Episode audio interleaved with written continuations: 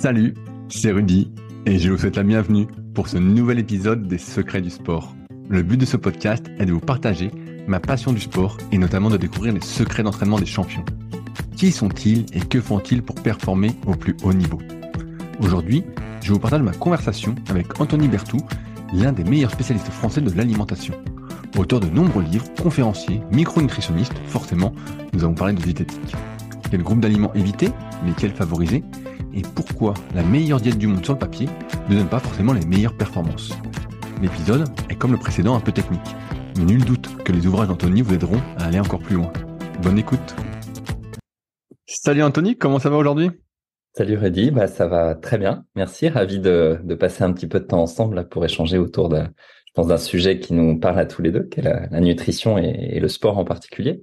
Bah, D'ailleurs, tu sors d'une séance de natation, tu me disais à l'instant. oui, ouais, c'était un peu à la course et c'est vrai que je fais souvent mes séances entre midi et deux parce que c'est un moyen pour moi de, de couper, on va dire, et puis de repartir sur une, une autre demi-journée comme si c'était euh, une journée à part entière. Donc euh, j'aime beaucoup faire ça. Et, euh, et, voilà, donc je suis sorti de l'eau il y a une demi-heure à peine, tu vois. De, de, ce que, de ce que j'ai compris, toi, tu as été en équipe de France euh, junior de triathlon.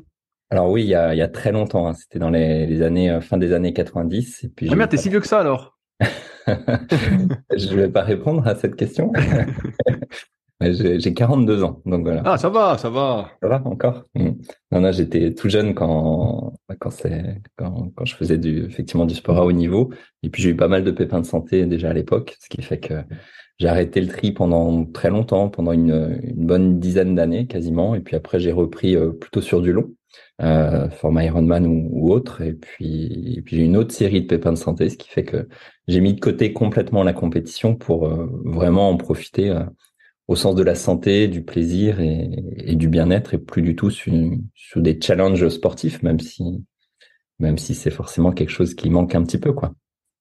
Qu'est-ce qui t'est arrivé comme pépin physique pour arrêter le, le triathlon de haut niveau?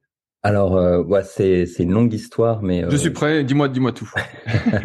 bah, sur la peut-être la, la, la, dernière euh, partie qui est euh, parce qu'elle concerne, je pense, de plus en plus de personnes, c'est ce qu'on appelle la maladie de Lyme. Ah merde. Euh, ouais ouais, j'ai eu euh, donc ce qu'on appelle techniquement la borréliose, donc c'est la, la bactérie la Borrelia qui est à l'origine de, de la maladie de Lyme, mais en, en fait on parle plus précisément plus précisément pardon de MVT de maladie vectorielle à tique, c'est-à-dire que quand une tique te, te pique, tu peux avoir la Borrelia qui est la bactérie donc principale, mais aussi d'autres d'autres parasites, d'autres bactéries. Et euh, malheureusement, dans mon cas, j'ai eu le, le trio de, des, des bactéries qu'il faut plutôt éviter. Et euh, ça a commencé par une méningite quelques quelques mois à peine après avoir fait un, un Ironman. Pareil, j'ai une rhabdomyolyse d'effort au bout de 10 minutes, alors que j'avais fait euh, fait un effort très long euh, avant et tout s'était bien passé. Et puis ça a été des des péricardites à, répétition. Ça a été jusqu'à la, la paralysie euh, du côté gauche, notamment au niveau facial. Donc ça a été assez sérieux, mais c'est surtout une pathologie qu'on a du mal à, à traiter quand elle est présente sous sa forme chronique. C'est-à-dire que quand tu as ce qu'on appelle un érythème migrant, donc la forme caractéristique hein, d'une, c'est une auréole avec rouge, on va dire, de quelques centimètres euh, de diamètre. Et euh, donc dans ce cas-là, on est est traité par antibiotiques assez rapidement. Et malheureusement, si tu vois pas cet érythème, soit parce qu'il est mal placé, soit parce que ça ça peut ne pas apparaître, eh ben la, bactérie va s'installer au cours du temps et là ça devient euh, malheureusement délicat de de l'éradiquer. Donc on, on, apprend à vivre avec, euh, avec des hauts et des bas, et d'où le fait que ça, le sport de haut niveau est plus du tout de d'actualité quand c'est quand c'est comme ça quoi. Comment t'as attrapé ça? Eh ben je sais pas, je pense par une une tique, je m'en suis pas rappelé sur le moment. Et, euh, et, et c'est marrant d'ailleurs à quel point le, le cerveau euh, oublie des fois certaines choses parce que j'ai eu un, jour un, flash après coup en fait où je me suis dit mais si j'avais bien un érythème au niveau de la cheville d'ailleurs. Et, euh, et c'est là où j'ai eu confirmation que j'avais bien eu cette cette piqûre. Mais pendant très longtemps je me souvenais absolument pas euh, alors que je l'avais prise en photo. J'ai retrouvé des photos. C'est là où j'ai que le cerveau est, étonnant parce que il peut vraiment euh, oublier euh, des choses qui sont très concrètes. Et, euh, alors sans rentrer dans tous les détails parce qu'on pourrait en, parler tout au long du podcast, mais la, problématique en, France, c'est qu'on va utiliser une sérologie, une, une, prise de sang avec euh, une méthode qu'on appelle la, méthode ELISA, qui peut ne pas donner de, résultats positifs dans certains cas. On estime dans 40 à 50% des cas, on peut avoir des faux, faux négatifs. Et on a d'autres tests qui existent, qu'on appelle des, des Western blot ou des, des Elispots, etc., mais qui ne sont pas pratiqués. En fait, ils sont pratiqués dans d'autres pays en première intention. En France, ce n'est fait qu'en deuxième intention, quand ta première prise de sang, la sérologie euh, ELISA, est, positive. Donc, ça veut dire que si c'est négatif, tu tu es pas amené à, faire ces, autres tests. Et euh, c'est dommage parce que ça permettrait, je pense, à, à beaucoup de personnes d'éviter euh, de tomber dans une forme chronique de, de Borreliose, qui a été mon cas, puisque été hospitalisé plus d'une dizaine de fois et, et à chaque fois, on a, bah, à chaque fois, à deux reprises, on avait fait les tests ELISA qui étaient négatifs. Et il s'avérait que quand j'ai fait les, les autres tests, euh, pour le coup, j'étais non seulement positif à la Borrelia, mais aussi, encore une fois, à d'autres, euh, d'autres bactéries. Donc, euh, c'est un, vrai sujet de fond, en France en particulier, pour le, le, diagnostic et la prise en charge de, de ces infections chroniques. Quoi. Et ça veut dire que là, toi, tu as ça chroniquement et donc, par intermittence, tu fais des crises voilà, on peut on peut résumer comme ça. C'est en fait tout le, cœur du sujet, c'est de renforcer l'immunité au maximum pour faire en sorte qu'on cohabite entre guillemets avec cette infection. On parle beaucoup d'infections froides aujourd'hui ou de crypto-infections qui euh, se retrouvent dans d'autres types d'infections. Hein. Quand tu as par exemple le BV, donc euh, l'Epstein-Barr virus, qui qui, qui, est assez commun en fait. Euh, les gens sont porteurs et, malheureusement, pour une raison ou pour une autre, pour une autre co-infection, peut-être une infection virale ou, autre, bah, finalement le BV euh, va se réactiver et c'est un peu la même chose pour euh, pour la borréliose, c'est que quand tu voilà quand, quand tu es en faiblesse immunitaire, bah, la bactérie peut reprendre le dessus et, effectivement c'est des comme des situations de crise, ouais, tout à fait. Est-ce que c'était pépins physiques qui t'ont amené à t'intéresser à la nutrition? Mmh. Non, non, c'est euh, alors j'ai un copain et je l'utilise souvent comme exemple parce que j'avais bien aimé son expression qui me dit que je suis tombé dedans quand j'étais petit, c'est-à-dire que effectivement, je, vers 12-13 ans, je me suis mis à, m'intéresser très tôt à la nutrition, alors plutôt sous l'angle de performance pour le coup. Et, euh, et c'est vrai que c'est un sujet qui m'a tout de suite passionné. Et c'est à ce moment-là que j'ai décidé d'en faire, euh, d'en faire mes études et mon métier, et, et, en particulier dans le, dans le sport historiquement en tout cas. Donc euh, non, non, c'est c'est quelque chose qui m'a suivi depuis euh, depuis très longtemps. Ça fait une trentaine d'années que je m'y intéresse. Et euh, donc c'est plus le sport qui, qui a été mon point d'entrée, quoi. Comment ça fait que tu t'es intéressé à la nutrition? Parce que j'imagine que quand tu étais en équipe de France de, triathlon junior, que tu t'entraînais beaucoup, même auparavant, tu avais déjà des conseils qui étaient peut-être donnés par les entraîneurs, soit de club, soit de la fédération. Ouais, alors. Oui, pardon, vas-y. non, non, et je me disais, bah donc, tu avais déjà les informations peut-être? Ouais, alors moi à l'époque, je n'étais pas du tout en, encore en, haut niveau. Hein. Bah, je n'étais pas en tout cas en équipe de France junior. Quand j'avais 12-13 ans, c'était euh, vraiment le, début pour moi de la pratique du, triathlon. Euh, donc c'est un sujet peut-être parmi d'autres. Tu vois, pour certains, ça aurait été euh, le matériel, euh, peut-être la, la, prépa mentale. Alors à l'époque, on en parlait encore peu, ou le sommeil. Et euh, moi, c'est tombé sur la nutrition. J'ai eu effectivement euh, des, j'ai souvenir de quelques échanges avec. Euh, alors j'avais des, cyclistes pros avec qui je roulais, par exemple, qui s'intéressaient beaucoup à, à ce sujet à l'époque. effectivement, mon entraîneur aussi de, de l'époque, mais c'est un, un, sujet pour lequel j'ai eu une affinité forte tout de suite. Et puis il faut dire qu'à l'époque, là, on se replace encore une fois dans les, les années 90. on était, je ne vais pas dire qu'on était au balbutiement, mais par rapport à ce qu'on connaît aujourd'hui, c'est vrai qu'il y a quand même une forte euh, évolution des connaissances de la science à ce niveau-là. Et on était dans une approche qui était très euh, calorique, très énergétique. Et en particulier dans le sport où c'était euh, manger des pâtes, des pâtes et, encore des pâtes. Ouais, c'est ce que j'allais te dire. Moi, de, mémoire, les ouvrages que j'ai retrouvés de, l'époque que mon père avait, c'était surtout les régimes très très riches en glucides, quoi. Voire les régimes un peu dissociés où vraiment on mangeait des glucides mais à crever, quoi. Ouais, ouais, c'était. Euh... Alors, tu avais le, le, principe du RDS, du régime dissocié scandinave. Voilà, voilà, c'est ça que j'avais en tête. Voilà, exactement. On connaît très bien donc, dans le monde de, de l'endurance, sur lequel on est, on est fortement revenu, mais c'était, euh, c'était effectivement un peu à la mode à ce moment-là, comme euh, on avait les, le modèle du professeur Kreff, donc on appelait le 421 GPL. Mais voilà, ah oui, ah oui, je me souviens plus, ouais, bien sûr. Donc c'est les, les, ancêtres de, des recommandations nutritionnelles, mais qui ont finalement qui sont valables aussi pour pour certains aspects encore aujourd'hui. Mais c'est vrai qu'on était, euh, on était très orienté sur l'approche glucidique parce qu'on considérait, et, là je parle de l'endurance parce que c'était mon, domaine d'avantage, mais que c'était la, le facteur limitant de la performance. Donc on essayait de trouver toutes les solutions pour euh, optimiser, voire surcompenser euh, ce stock de, de, glycogène et au détriment en fait des autres filières, au détriment des autres euh, des autres facteurs qu'on pouvait optimiser. Donc après c'est, je dirais que à chaque époque on a on a des régimes ou des modèles. Donc voilà, c'était intéressant. Je me rappelais de situations où c'était c'était manger les, les, pâtes avec le ketchup parce qu'il fallait éviter euh, l'huile ou la, matière grasse. C'était euh, la salade avec du vinaigre, surtout pas avec de l'huile parce que là aussi c'était de la graisse. Bah, on, quand on regarde avec un peu de recul aujourd'hui, on va trouver ça aberrant d'un point de vue euh, physiologique ou biologique, mais c'est c'est vrai que c'est des pratiques qui, qui étaient bien ancrées. Il y avait beaucoup de croyances à cette époque-là aussi dans, dans, le monde de la nutrition comme aujourd'hui, mais peut-être peut-être encore plus marqué, je pense. Est-ce que tu as eu l'occasion, avec tes problèmes, d'appliquer ce que tu apprenais en nutrition sur toi quand même et d'en voir les bénéfices sur la performance? Oui, alors euh, après, encore une fois, la, la performance, d'aujourd'hui, elle est, elle est très relative. Hein, c'est la pratique pour euh, pour du bien-être et, et, à mon niveau euh, du quotidien, hein, plus du tout sur la la compétition ou autre. Mais c'est là où je, dis que la, vie est quand même sacrément étonnante parce que euh, en fait, j'ai commencé à enseigner à, l'école polytechnique de, Lausanne il y, a, une petite dizaine d'années euh, sur ce qu'on appelle les enjeux mondiaux de l'alimentation, les, projections 2050, et euh, notamment bah, sur toutes les approches euh, écologiques, géopolitiques, sanitaires, etc. Et, euh, et, donc, je me suis énormément intéressé au réchauffement climatique, à la perte de, biodiversité, et j'avais à côté de ça bah, tout mon, bagage euh, sur la partie euh, de l'inflammation de bas grade et ce qu'on appelle la dysimmunité, donc les, les troubles immunitaires.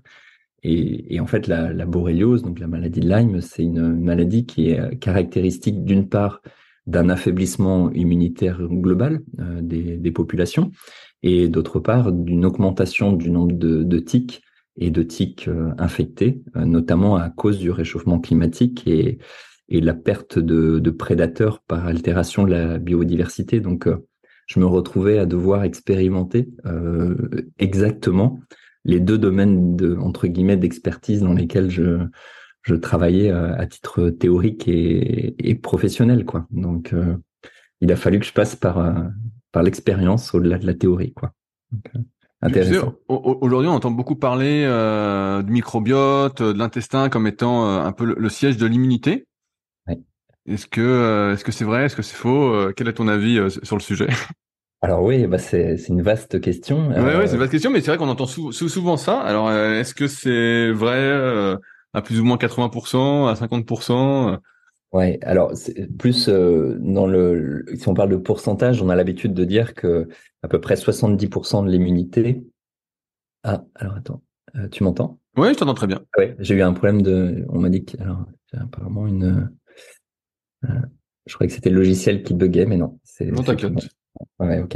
Euh, on dit souvent que 70% de l'immunité euh, mûrit entre guillemets au niveau de l'intestin, euh, parce qu'on a plus que le microbiote un écosystème, et on parle souvent de trépied entre la muqueuse, le système immunitaire intestinal et, et le microbiote. Effectivement, le microbiote c'est à peu près 40 000 milliards de, de, bactéries. Ta muqueuse, ça va être 200 à 300 mètres carrés de surface.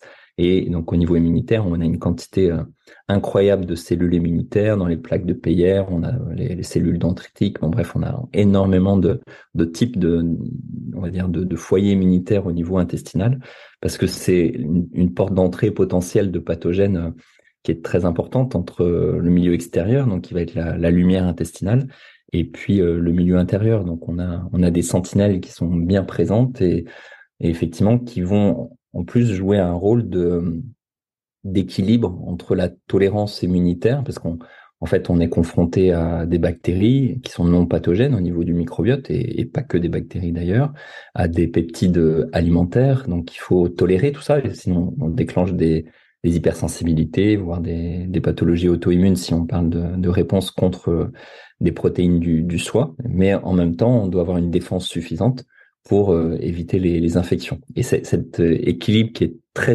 très, pardon, très subtile se, se fait entre autres euh, au niveau du, microbiote. Donc on a effectivement beaucoup de publications qui sont apparues là sur la, dernière décennie entre, entre le microbiote et, un certain nombre de pathologies dites de civilisation, d'où les donc dont les, les immunités. Donc soit d'un côté les susceptibilités aux infections, soit de l'autre côté les hyperréactivités et encore une fois potentiellement les, les maladies auto-immunes. Mais au-delà du microbiote, en fait, euh, c'est la muqueuse de l'intestin qui va jouer un, un rôle important euh, dans la mesure où, euh, en fait, pour beaucoup de facteurs, on peut altérer son, son intégrité au niveau de certaines zones qu'on appelle les, jonctions serrées des, entérocytes, qui sont les cellules intestinales. Et euh, pour caricaturé, en fait, euh, cette muqueuse peut devenir euh, une toute petite passoire qui va laisser passer certains peptides alimentaires. C'est là où on parle beaucoup du gluten, des caséines de, lait, par exemple, ou alors certains fragments de, de parois de bactéries du microbiote. Et en fonction de notre prédisposition génétique et, cette, de, ce type de peptides et d'autres facteurs associés, on, peut déclencher une réponse inflammatoire locale qui va euh, se communiquer à l'ensemble de l'organisme par des, médiateurs qu'on appelle les, cytokines et peut être du coup le, point de départ d'état d'inflammation de bas grade chronique, y compris de, troubles au niveau immunitaire. Donc euh, c'est euh, une, une réalité, ça c'est évident. Par contre, c'est une logique qui est systémique, qui est multifactorielle. Donc c'est pas que le microbiote en fait, c'est vraiment l'interaction entre ce trépied et d'autres facteurs qui font que à un moment donné, euh, bah, cet équilibre il peut il peut basculer dans le sens de la désadaptation et, des troubles fonctionnels, voire voire des pathologies, euh, y compris la, les susceptibilités infectieuses. Je parle de la, la muqueuse donc qui s'altère. Tu parlais de gluten, de laitage. J'ai vu que tu avais une, une, petite chaîne YouTube que ça fait longtemps que tu n'as pas mis à jour d'ailleurs. ou, ou t'en parlais un petit peu. Euh, Bon, moi, ceux qui, qui, me suivent depuis longtemps avec mes sites euh, super physiques, euh, qui ont les bouquins, tout ça, ils savent très bien que je suis pas spécialement pour le gluten et euh, pas trop pour, pour les laitages de manière basique.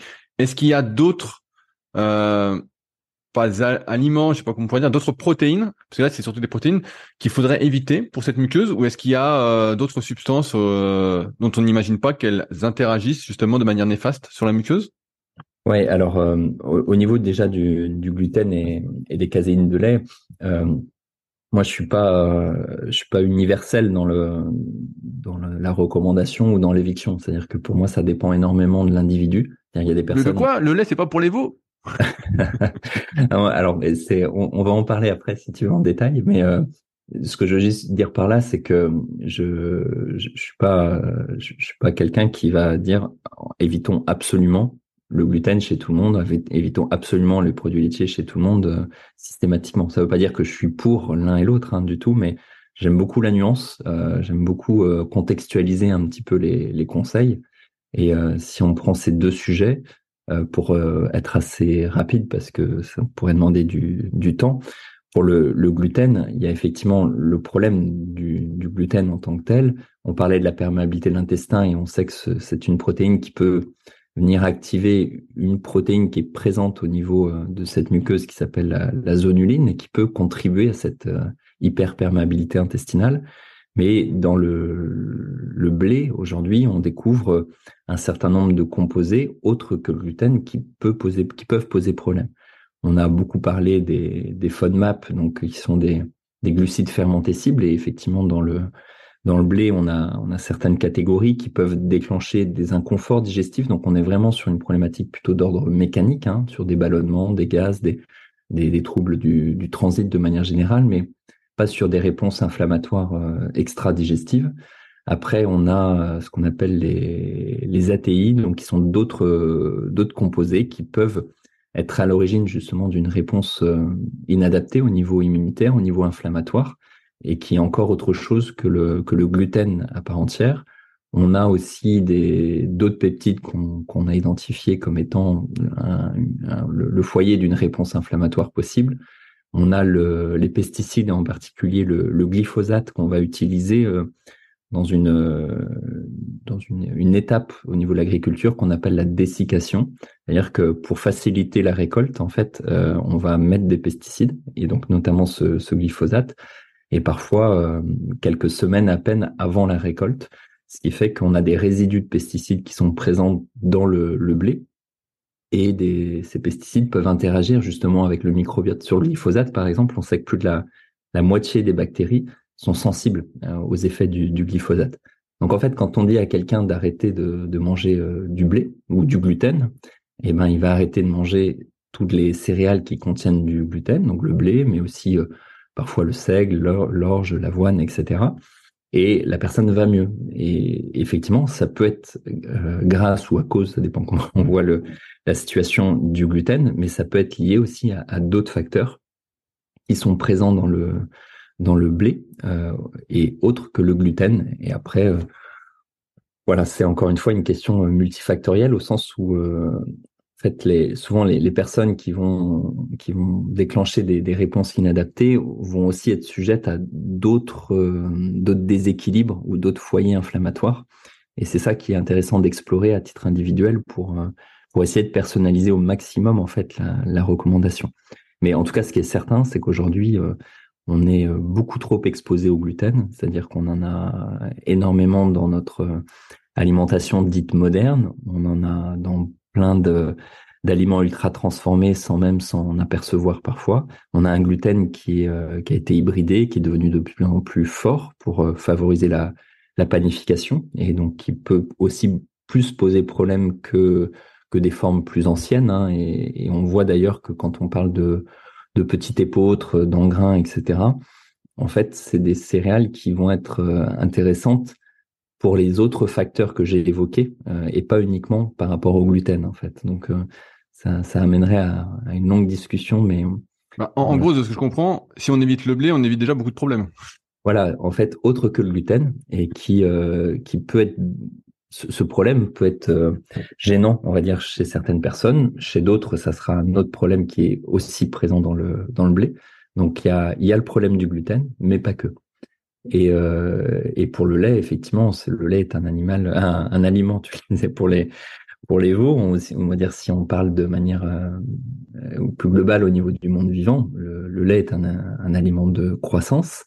Et, euh, et, on se rend compte, notamment par rapport à, cette notion d'insuline, en fait, hein, que ce sont des protéines qui sont euh, ce qu'on appelle insulinotropes, c'est-à-dire qu'elles vont faciliter l'action de l'insuline à travers d'autres hormones qu'on appelle les, les, incrétines. Et euh, tout simplement parce que c'est des protéines qui sont faites pour être consommées dans un contexte euh, anabolique de, croissance. Euh, et, on peut y voir beaucoup d'intérêt dans le monde du sport et notamment de la prise de masse parce que effectivement en, post-effort et autres ça a été beaucoup documenté mais on se rend compte, notamment par rapport au BCA, qui est un domaine, je pense que tu connais très bien, qu'on peut faciliter l'insulinorésistance chez des personnes sédentaires, par exemple. Donc, on voit que un, même euh, un même postulat peut amener à des effets euh, bénéfiques dans certaines situations, qui sont celui, de, de la prise de masse ou de la récupération chez le sportif, et peut amener à des effets délétères chez une personne qui serait sédentaire. Donc il n'y a, a, pas que la question de la caséine laitière, il y a la question effectivement de la composition du, lait de manière générale. Euh, et, on parle aussi beaucoup de, de caséinomorphine ou d'exorphine, qui sont des composés dont la caséine, euh, à laquelle on peut dire la caséine appartient, euh, qui peuvent avoir des, effets au niveau immunitaire en particulier, en tout cas sur, la gestion de la douleur, ça a été pas mal documenté sur des, troubles comme les troubles de l'attention, l'autisme. on voit qu'il y a énormément de sujets autour du, du lait, autre que simplement la, la caséine, qui elle effectivement peut être euh, impliquée dans, dans le mécanisme de l'hyperperméabilité que, que je citais tout à l'heure. Donc euh, là, c'est un peu comme le blé, c'est-à-dire que quand tu enlèves euh, le lait, bah, tu enlèves un certain nombre de composés, autres que la protéine qui est un peu médiatisée, donc en l'occurrence la caséine, comme le gluten avec le blé et qui font que au final la personne va mieux quoi. Donc euh, on se rend compte qu'effectivement c'est des aliments qui euh, qui ont été énormément introduits dans l'alimentation en très peu de temps hein, à l'échelle de l'évolution. Et d'ailleurs quand on regarde l'un et l'autre, on parle beaucoup du néolithique comme étant la, la, première révolution nutritionnelle. En tout cas, moi, je la qualifie beaucoup comme ça parce que effectivement, il y a à peu près 10 000 ans, on a commencé à, se sédentariser. Alors, rien à voir avec le terme qu'on peut avoir aujourd'hui, mais on est passé d'un modèle chasseur-cueilleur à un modèle où on, allait, on a davantage cultivé, on s'est mis à élever et donc à vivre à proximité des, animaux, donc à consommer effectivement davantage de lait, mais être exposé aussi à, des, pathogènes, hein, ce qu'on appelle des, zoonoses, donc des, infections qui sont liées à la consommation des, produits animaux. Et puis autant avant, on était, euh, quelques individus en tant que chasseurs-cueilleurs et s'il y avait une infection, ben, on pouvait tous euh, y rester, mais ça allait pas plus loin. Et là, quand on, s'est mis à, davantage se sédentariser, ben, les infections pouvaient toucher, pour le, coup, beaucoup plus de personnes et donc avoir des, des, impacts qui étaient plus délétères. Et quand je parle des, notamment du, lait, on se rend compte que, en fait, là, on parle beaucoup de l'intolérance au lactose comme étant euh, comme étant un problème. Et d'ailleurs, il y a souvent un abus de langage à ce niveau-là. C'est-à-dire que les personnes qui sont euh, hypersensibles aux caséines sont en général euh, bah, se qualifient comme étant intolérantes au lactose, alors que là, on est juste sur un déficit enzymatique qui fait que la personne va, avoir des diarrhées, des ballonnements, et elle n'a pas de problématique d'ordre inflammatoire euh, extra-digestif comme on peut avoir avec les, les caséines de lait. Donc, il y a, souvent une, grande confusion. Mais tout ça pour dire que quand on s'est retrouvé à, boire effectivement des, des laits animaux qui n'étaient pas les, laits de notre espèce, et eh ben au final, les personnes qui avaient une lactase plus efficiente, même après 4-5 ans, étaient euh, des personnes qui euh, étaient moins susceptibles euh, aux diarrhées. on savait que pareil, hein, sur les, quand on voit les populations traditionnelles aujourd'hui, c'est quasiment 50% de mortalité à, moins de 2 ans par rapport à des diarrhées notamment. Donc en fait, c'était un avantage sélectif extrêmement bénéfique et ça nous permettait aussi d'extraire de l'énergie à partir du sucre du lait, ce que ne pouvaient pas faire des personnes qui n'avaient pas suffisamment de lactase. Donc en fait, ça, il y a eu une, sélection qui s'est mise en place au cours du temps chez les individus qui étaient capables de mieux tolérer ce, lactose et, qui a été bénéfique dans ce contexte. Simplement aujourd'hui, on n'est plus du tout dans les mêmes besoins. On est dans une société euh, d'abondance. Et on, se retrouve avec euh, des, problématiques qui finalement étaient un avantage à un moment donné. C'est pour ça qu'on parle aussi beaucoup de mismatch hypothésis ou les maladies de la, des adaptations évolutives, c'est-à-dire que ce qui nous a permis d'évoluer positivement à un moment donné peut aujourd'hui se retourner contre nous et être le point de départ de, de troubles fonctionnels, voire des fameuses euh, maladies de civilisation. Donc tout ça, c'est passionnant parce que ça, ça fait euh, ça fait dresser encore une fois une, la, notion de contexte en fait et pas de, vérité absolue. Je reprends un chiffre que tu as dit dans, dans, mes recherches. Tu as dit, donc euh, je sais pas si je chiffrerai un débat, qu'on avait seulement évolué de 0,01% en 10 000 ans. donc euh, ce qui peut expliquer pas, mal de choses que tu, que tu nous partages. Et en même temps, je veux rebondir sur un truc. Tu parles, on m'a parlé du lait, mais est-ce que ça vaut aussi pour euh, les laitages, par exemple? Est-ce que ça vaut aussi pour tout ce qui est à base de, par exemple, lait de brebis, lait de chèvre? Est-ce que euh, ça vaut pour tous les laitage Parce que finalement, je te charrie un peu tout à l'heure en, en titillant, quoi, mais euh, si on mange pas de blé ni de laitage, finalement, on est, on est, on est à l'abri déjà de pas mal de problèmes. ouais, ouais, ouais. Maintenant, euh, maintenant, est-ce qu'on a la nécessité de tous les enlever chez tout le monde C'est plus là que se pose pour moi la question quand on rentre dans une une personnalisation. Et, encore une fois, ce qui est certain, c'est que euh, tout le monde a intérêt à en consommer avec modération, si, euh, si la personne veut en garder. Euh, après, la question de l'éviction totale, pour le coup, pour moi, elle, elle devient très individuelle. Quoi. Bah, dans le, le, lait de chèvre, le lait de brebis, il y a, là aussi, il y a plusieurs sujets. Par exemple, dans le cas des caséines par rapport au lait, au lait de vache, donc de, de bovin, euh, on n'a pas les mêmes types de caséine et euh, on a pas mal de, publications aujourd'hui qui nous montrent que, en fait, dans les caséines, euh, on a ce qu'on appelle des bêta-caséines A1 et des bêta-caséines A2. Et c'est notamment les, les caséines A2 qui sont qui sont impliquées. et on se rend compte que dans les dans les laits de chèvre et de brebis, on a des caséines, mais qui sont moins impliquées dans les, les troubles évoqué. Donc, euh, en fait, il y a des notions de sous-catégories de caséine qui sont à, prendre en compte. Et dans les, on peut avoir d'autres types de de protéines qui sont présentes et qui vont davantage en fait poser problème à certains individus par rapport aux caséines. Donc en fait, tu as des personnes qui vont arrêter complètement les laits bovins pour aller vers du lait de chèvre ou de brebis et qui au final euh, vont être encore plus sujets à leurs troubles parce qu'ils sont plus concernés par une autre protéine qui est plus abondante dans ce type de, de lait. Alors statistiquement, ça concerne beaucoup moins de personnes que pour les caséines de bovins, mais c'est intéressant de voir qu'encore une fois, il n'y a pas de réponse universelle. Et euh, par contre, en tout cas, moi, ce que je vais souvent être amené à conseiller quand on a une suspicion comme ça d'hypersensibilité aux caséines, euh, en fait, de manière générale, c'est de supprimer absolument tout produit laitier animal pendant à peu près six semaines pour voir déjà s'il y a une, amélioration. Et vraiment là, de manière euh, très très fine, c'est-à-dire euh, euh, faire attention à, ne pas avoir de, je sais pas moi, de fromage râpé dans un plat ou autre, et pas uniquement voilà, le, produit laitier en tant que tel.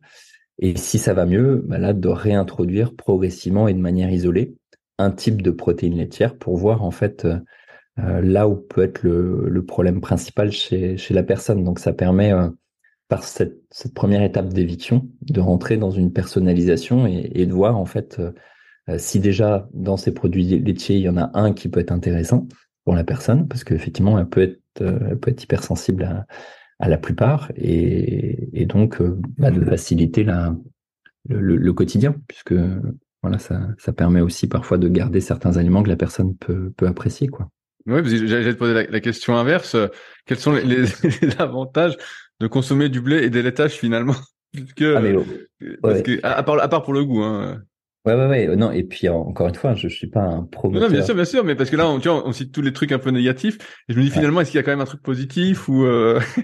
Non, bah, si tu te places euh, dans une logique euh, du fameux calcium, c'est vrai qu'on euh, a, on en a entendu euh, euh, beaucoup parler.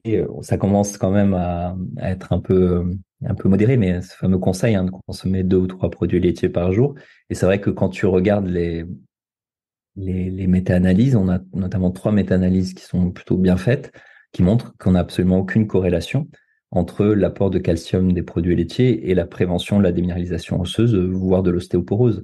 Donc effectivement, il y a même sur la notion de calcium, euh, on n'a pas aujourd'hui un argument euh, solide pour, euh, pour justifier en fait la, consommation de produits laitiers.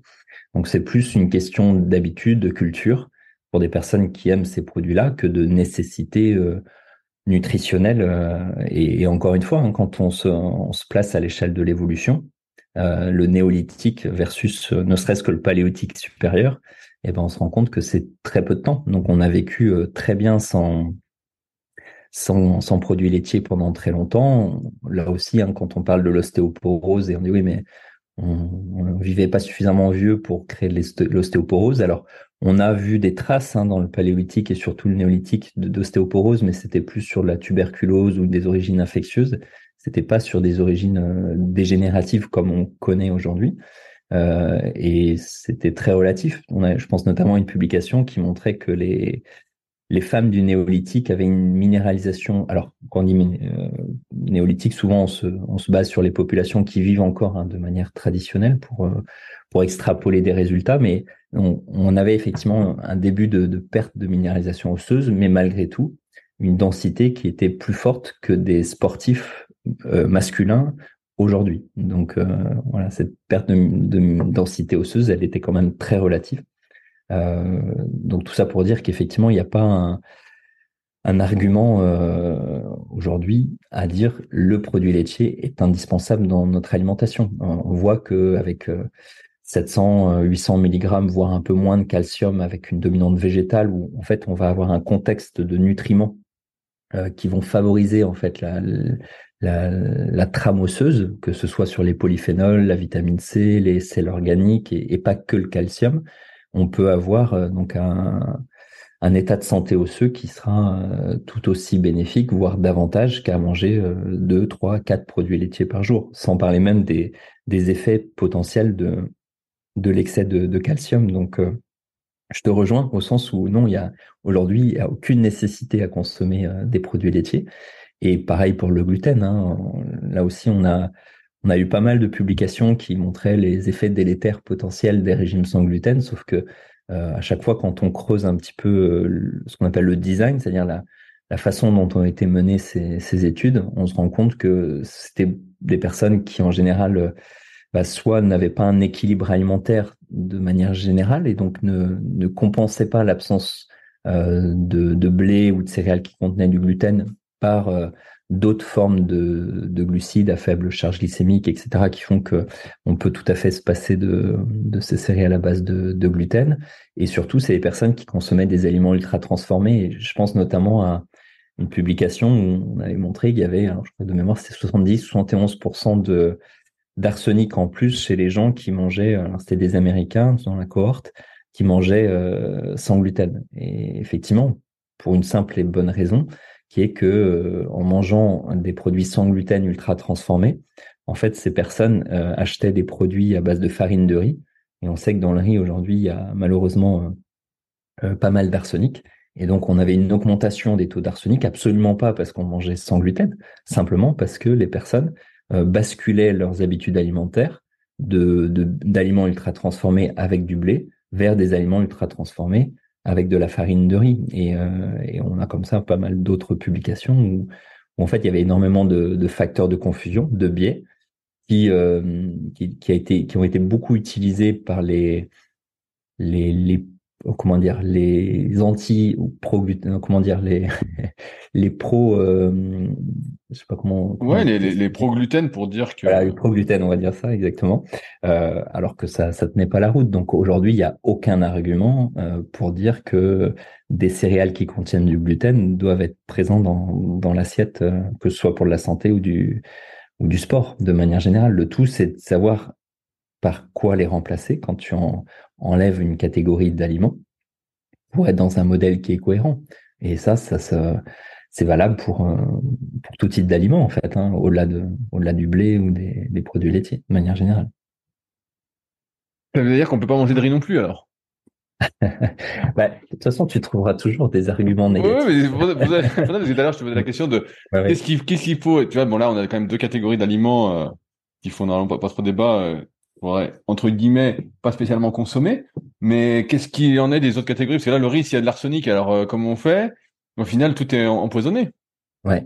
Bah, alors, pour l'histoire de, l'arsenic et du riz, euh, on peut s'en prendre qu'à nous-mêmes, au sens de l'espèce humaine, parce que c'est, c'est beaucoup de lié à notre, euh, à notre mode de vie, au sens des, des méthodes industrielles et de culture qui font qu'on se retrouve avec de l'arsenic qui va être plus facilement, en fait, présent dans, bah, dans du riz, mais pas que. Hein. Il y a d'autres, il y a d'autres cas qui sont concernés, mais en fait, il ne s'agit pas du tout d'arrêter le riz, puisque le le riz, dès lors qu'il est consommé de manière modérée, euh, va être vecteur d'un peu d'arsenic, mais comme plein d'aliments, euh, on peut parler du cadmium, du cuivre, du mercure. Euh, tu as énormément de métaux lourds aujourd'hui qui sont présents dans les aliments, simplement dans des quantités qui sont considérées comme acceptable. Le problème, c'est plus quand tu te mets à manger que du riz euh, tous les jours, voire deux, deux, fois par jour.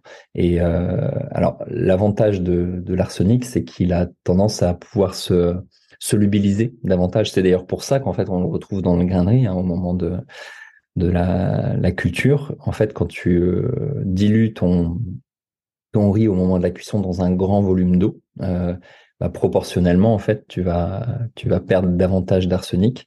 Euh, et de la même façon, quand tu rinces ton riz avant de le mettre euh, à cuire, là aussi, on estime qu'on peut perdre, en fonction des études, de 50 à 70% de l'arsenic par rapport à une cuisson où tu tu le rincerais pas et où tu, tu utiliserais uniquement le volume d'eau qui serait absorbé pendant la, la cuisson.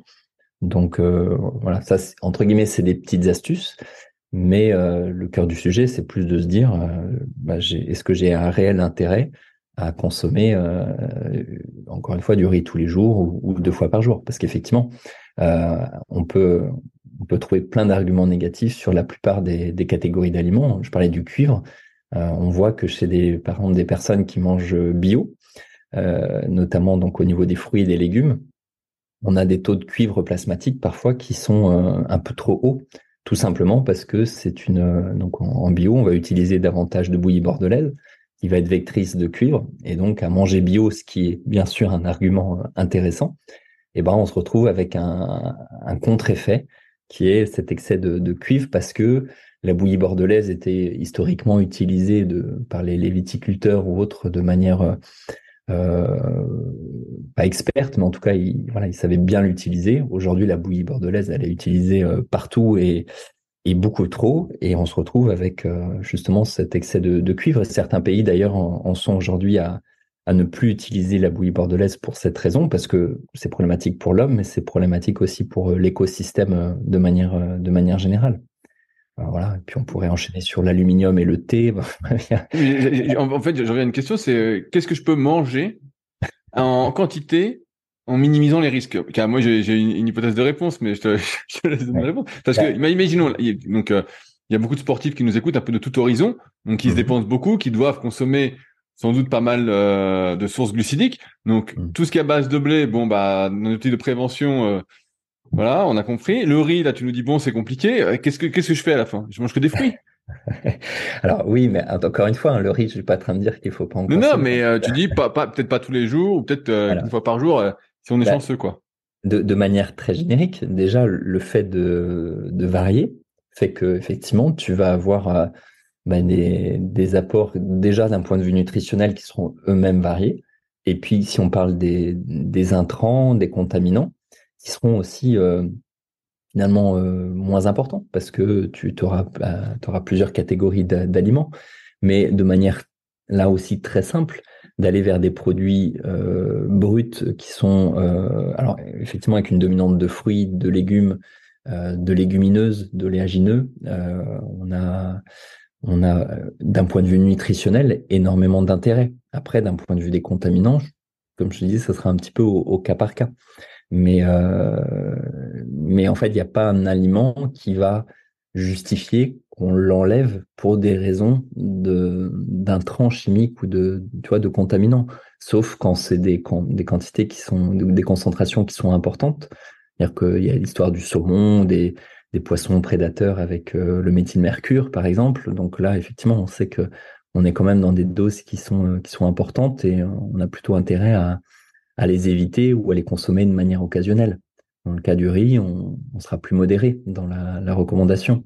Dans le cas du bio, avec cette histoire de cuivre, là aussi, le, bénéfice, avoir un produit qui, euh, donc un, fruit ou un légume qui a été cultivé de manière euh, cohérente, sera bien plus important que l'inconvénient lié à cette présence un peu plus importante de cuivre.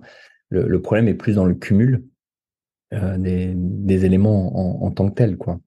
Donc, je, c'est, en fait, ta question est, très intéressante parce que, ouais, parce que, je, te, je, te, pousse un peu, c'est pour ça parce que je me dis bon bah qu'est-ce que je mange ouais. Bah, c'est en fait elle à la croisée de, de plusieurs problématiques de fond euh, et c'est euh, je parlais de l'enseignement là que j'avais en, en, Suisse à Polytechnique et c'est là où je me suis vraiment euh, plongé dans ces dans ces contraintes en fait multiples euh, et dans, dans, les solutions qu'on peut proposer de manière euh, la plus simple possible pour les populations. Et, et c'est ça qui est difficile en fait, c'est de faire des généralités pour des populations parce qu'en fait, en général, la recommandation, elle se fait pour un individu dans un, un contexte donné. Mais aujourd'hui, on a un regard euh, toxicologique avec des experts en toxicologie. On a un regard nutritionnel avec des, des experts sur ce sujet. On a un regard écologique avec des experts sur cette donnée. Euh, et au final, chacun est dans son, dans son segment de spécialité et ne croise pas les données en fait des autres experts. Et le problème, c'est que quand tu croques dans une pomme ou dans un poireau, eh ben effectivement, tu manges le poireau dans son intégralité, c'est-à-dire avec les données toxicologiques, les données nutritionnelles, les données écologiques. Et donc, au final, qu'est-ce que tu peux faire euh, ressortir comme conseil euh, pragmatique simple? Eh ben, c'est effectivement pas évident, voire parfois on peut ne pas avoir de réponse. Je, me rappelle d'un d'une publication. Alors c'est pas une publication, c'est un rapport qui est sorti par l'ANSES il y a quelques années. Qui euh, en fait l'ANSES s'était amusé à faire un, mini algorithme entre justement les données toxicologiques et les données euh, nutritionnelles, notamment vis-à-vis des oméga 3, et indiquait que en fait si on voulait couvrir les besoins en oméga 3, on dépassait les taux de notamment de méthylmercure il y a d'autres contaminants hein, dans les poissons gras, notamment les, les PCB, les dioxines, etc. Et, euh, et si on voulait ne pas doser, euh, dépasser ces seuils, eh ben, on, se retrouvait avec des déficits d'oméga 3. Et la, la réponse a été de dire, il n'y a pas de solution. Or, bien évidemment, il y a des solutions dès lors qu'on revoit la chaîne alimentaire de manière générale. C'est-à-dire que euh, on, sait aujourd'hui qu'en modifiant l'alimentation des animaux, quand c'est des animaux, si on parle des, des bovins de tout à l'heure, euh, quand ils sont sur, dans des pâturages qui broutent de l'herbe, du foin, eh ben, on va avoir des teneurs en oméga 3 à longue chaîne qui seront plus importantes dans, dans la viande ou dans les produits laitiers que des, vaches qui ont brouté des tourteaux de soja de, voilà, qui sont riches en oméga 6 et qui se retrouvent avec beaucoup d'acide arachidonique dans, encore une fois, dans les produits laitiers ou dans, dans la viande. Donc, euh, en fait, on, on met en avant une catégorie d'aliments. Là, en, l'occurrence, je prenais l'exemple des, poissons gras avec les, oméga 3, en se disant c'est notre principale source et on regarde les contaminants associés pour se dire est-ce qu'au final c'est un conseil qui est cohérent ou pas? Et on ne prend pas de hauteur en fait sur euh, les solutions systémiques qu'on peut proposer pour faire en sorte justement d'avoir quelque chose de cohérent. Et, ça amène justement à, ce sujet de fond, qui est de se dire comment, quel modèle alimentaire on peut proposer euh, qui va être résilient euh, pour l'écologie, pour cette partie contaminant et cohérent au niveau de la, de santé. On a, quelques publications, on a notamment le rapport ICLAND 7 qui est sorti il y, a, un peu plus de trois ans maintenant, qui, euh, qui est un consensus d'experts qui justement parlait un peu de santé planétaire, c'est-à-dire comment on, propose un modèle encore une fois cohérent au niveau écologique et au niveau nutritionnel et on tombe sur ce que je, disais tout à l'heure c'est-à-dire euh, une dominante de bien sûr de fruits de légumes d'oléagineux de légumineuses euh, de céréales complètes de de produits animaux mais avec peu de bovins plutôt des des œufs de la volaille du poisson, pas trop non plus, parce que voilà, il y a, plein d'enjeux derrière chacune de ces catégories, et, et je vais je vais pas les développer parce que sinon on pourrait en passer, euh, on pourrait passer beaucoup de temps. Mais j'ai euh, juste pour information là, j'ai sorti un livre il y a, il y a à peu près deux. il y a trois mois normalement. J'ai vu que c'était le 22 février qu'il était sorti. exactement et qui s'appelle. Du bon, du bon sens dans nos assiettes. Exactement. Euh, et, et j'en ai un autre là qui est qui est terminé dans la relecture qui qui va être publié euh, le mois prochain euh, qui s'appelle le traité de l'alimentation, euh, la santé, bah, la pleine santé par l'alimentation durable. Et justement, ça fait ça fait dix ans quasiment que je que j'écris ce livre-là, que je recherche toutes les, les publications et les données pour justement répondre à la, à la question que tu m'as posée. Ah ouais, à toutes, à toutes les questions. J'arrive un petit peu euh, avant de te laisser continuer. Tu parlais des poissons gras. Est-ce que ça veut dire aussi que tout ce qui est sardines, macro, tu sais, qu'on va conseiller habituellement, pareil, euh, tu as plein de polluants et que finalement, euh, le rapport euh, avantage-inconvénient est pas si clair que ça? Alors oui, et, si tu rajoutes la, contrainte écologique, euh, c'est encore une fois pas si cohérent. Alors par rapport, si tu compares à, je sais pas, de l'espadon, à du thon, à du saumon, etc., oui, il y aura un avantage à consommer des sardines, des maquereaux, des, anchois. Maintenant, d'un point de vue écologique, on est en train de, réduire très fortement aujourd'hui ces, populations et ça reste des, poissons qui sont contaminés. Encore une fois, beaucoup moins, mais de manière résiduelle, c'est loin d'être anodin. Et euh, même, même l'ANSES l'a cité il y a quelques années, alors au départ plutôt pour les femmes enceintes, pour les enfants, après ils ont, ils ont élargi leurs recommandations. Mais euh, en fait, si, si tu essaies de concilier, encore une fois, l'aspect écologique, toxicologique et nutritionnel, moi, je recommande pas plus de, allez, de deux fois par semaine des petits poissons gras. Si je me, si je me mets sur l'angle de la nutrition et des oméga 3, 98% aujourd'hui de la population française manque d'oméga 3 à longue chaîne. Donc d'aller dire aux gens manger de la sardine tous les jours, c'est très bien. Oui, ça c'est sûr.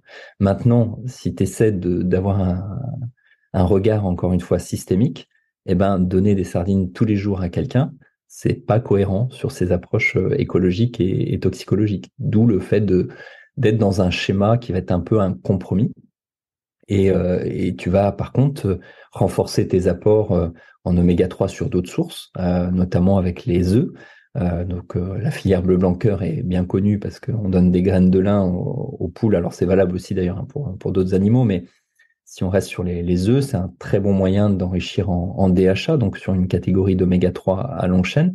Euh, donc ça, c'est très bénéfique, d'où le fait de, de recommander euh, les œufs pour. Alors, je pense que tu, es, tu, tu dois être bien au fait. Ouais, j'en mange plein aussi, mais bon, tu fais tomber tous mes trucs. Moi, je mange tous les jours, je mange du riz tous les jours, je suis déjà mort en fait. Eh ben, regarde, je vais même, je vais, je vais te plomber encore plus le moral parce que si on parle des œufs, euh, on a là aussi pas mal de publications qui nous montrent que les œufs qui sont euh, euh, de poules qui ont été élevés euh, dans les dans les poulaillers euh, euh, familiaux, etc. C'est-à-dire.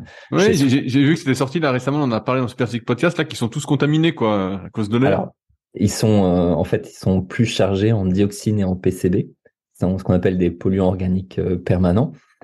Comme le nom l'indique, permanent, c'est-à-dire que c'est des produits qui sont très peu dégradables au cours du temps, qui sont lipophiles, liposolubles, donc qui se retrouvent dans la graisse du, du jaune d'œuf et qui sont liés euh, alors au gaz d'échappement, à l'incinération de nos déchets, etc. Donc, ils sont présents dans les dans l'air, qui se retrouvent dans le sol, et la, la poule va picorer euh, ce qui est présent sur le sol. Et quand tu les compares à des œufs de poule qui ont été euh, élevés en batterie, on se retrouve avec davantage de dioxine et de PCB. De là à dire on va aller euh, privilégier les œufs de batterie, bien évidemment non. Mais on voit que il n'y a, y a pas aujourd'hui une réponse universelle idéale il y a des compromis euh, qui vont faire qu'on va essayer de, concilier ces enjeux-là pour essayer de proposer un, discours euh, cohérent, euh, voilà, holistique. Mais si on veut une solution à long terme et collectif, on n'a pas d'autre solution justement que de revoir en profondeur notre modèle, notre modèle agriculture, c'est-à-dire de culture, d'élevage, euh, agroalimentaire, si on parle de, l'industrie agroalimentaire, parce que les solutions, elles sont là. Aujourd'hui, pourquoi on, a un problème avec les, œufs de poule qui sont chargés en dioxine Tout simplement par le, le modèle euh, moderne, humain, absolument pas par rapport au sol. Donc, on, ne peut s'en prendre qu'à nous-mêmes, au sens de, de l'homme. Euh, maintenant, ce qui est très rassurant, c'est qu'on a a des solutions, on a des réponses, mais ça nécessite en fait une mise en place collective avec des politiques à, moyen et à long terme. Et c'est ça qu'on a, on a beaucoup de mal à mettre en place. On le voit bien avec l'écologie, le réchauffement climatique et, autres. Et, c'est un peu la même chose pour les, contaminants. Donc, euh, tant qu'on sera dans une logique court terme, eh ben effectivement, on aura, on n'aura pas forcément de solution pour tout le monde. Euh, pour être dans une solution collective, ça veut dire euh, accepter de, encore une fois, de, dans un schéma beaucoup plus systémique, quoi. Et ça, on a, on a du mal. Mm. Je te lance sur un dernier truc avant de dériver sur, sur la micronutrition et notamment sur Evonutri, donc je voulais qu'on parle pas mal. Ah euh, tu parlais des légumineuses tout à l'heure. On entend des fois des idées euh, comme quoi il y aurait des antinutriments dedans qu'il faudrait pas trop en consommer non plus. Quid des antinutriments? Est-ce que euh, toi, avec ce que tu as pu rechercher, voir, est-ce que c'est plausible comme théorie ces antinutriments? Alors oui, oui, c'est plus que plausible, c'est une réalité. En fait, c'est des, des composés de, défense en fait des, des végétaux pour euh, bah pour éviter de se faire manger entre guillemets. Euh, donc on a les lectines, on a les alors on parle beaucoup aussi des phytates par exemple ou autres alors qui sont pas forcément des composés de défense mais qui sont dans les catégories là de euh, de, de, effectivement de facteurs antinutritionnels. Alors c'est là où la notion de personnalisation devient importante, c'est-à-dire que les légumineuses en soi, euh, nutritionnellement parlant, écologiquement parlant, euh, au niveau des contaminants également, c'est plutôt une solution qui est très positive. Les lentilles, les fèves, les haricots secs, les pois cassés, etc. Euh, même au niveau économique, euh, globalement. Donc, on aurait tout intérêt à fortement augmenter en fait la fréquence de consommation. Le problème, c'est que ces, antinutriments, ces composés antinutritionnels peuvent peuvent vite poser problème chez certaines personnes, notamment vis-à-vis -vis de cette muqueuse intestinale dont on a parlé tout à l'heure, euh, et, là, la tolérance, elle est très variable selon les, individus.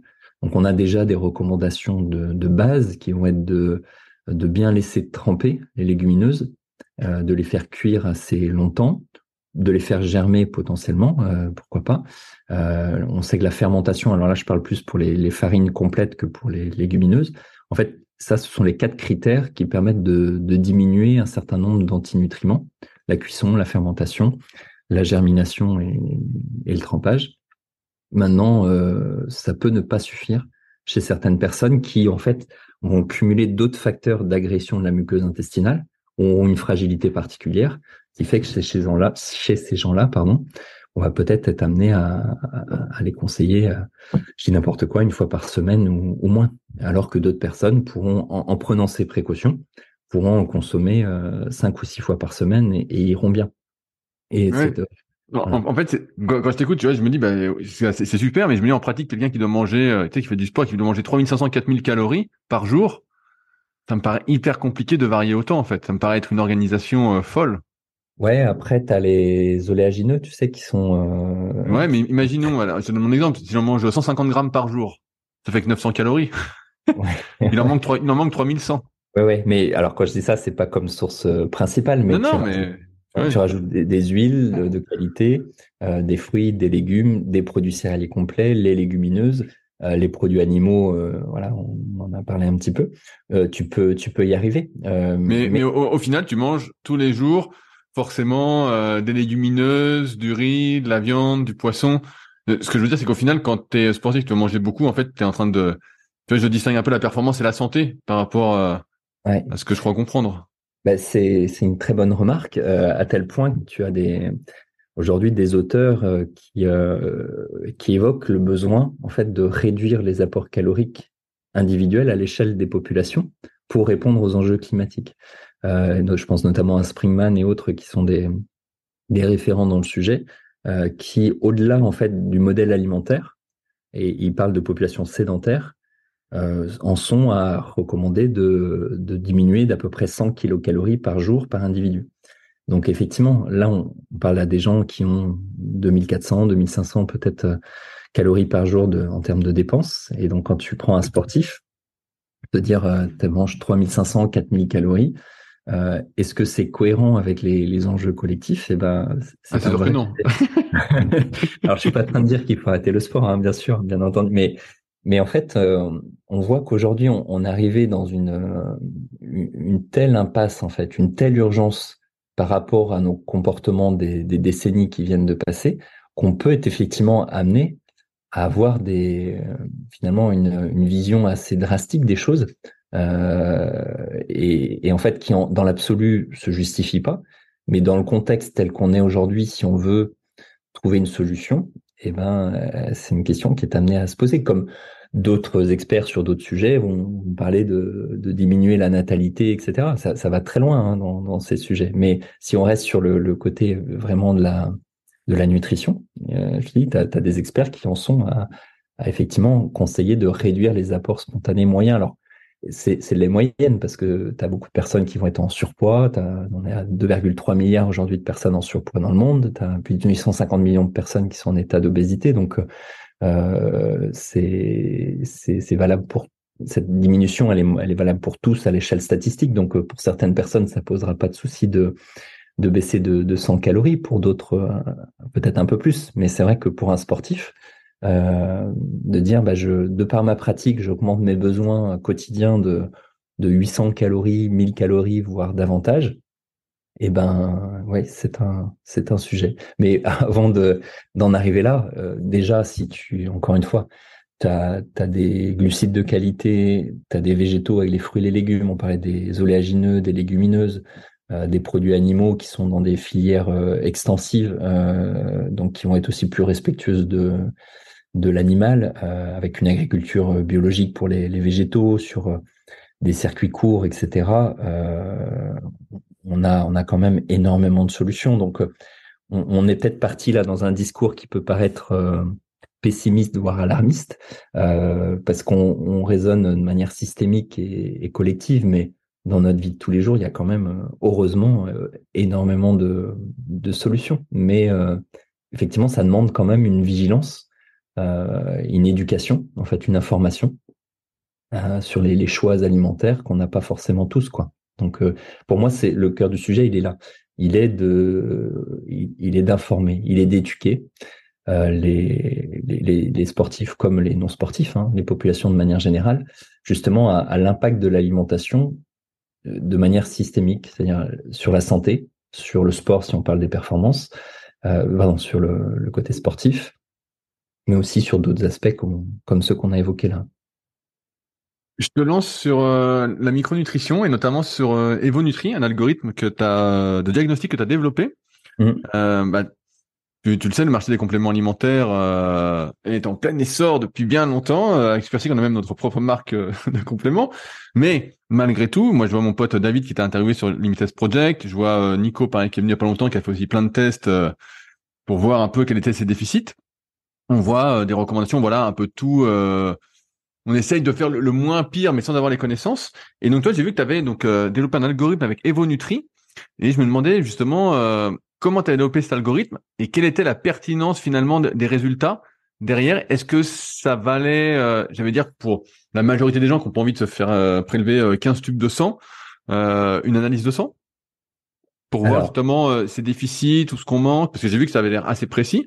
J'ai pas encore fait le test, mais je pense que je vais, je vais le faire prochainement parce que c'est dans mes, ma to-do list, mais ça avait l'air assez précis. Donc, comment ça fonctionne? Comment tu as développé ça?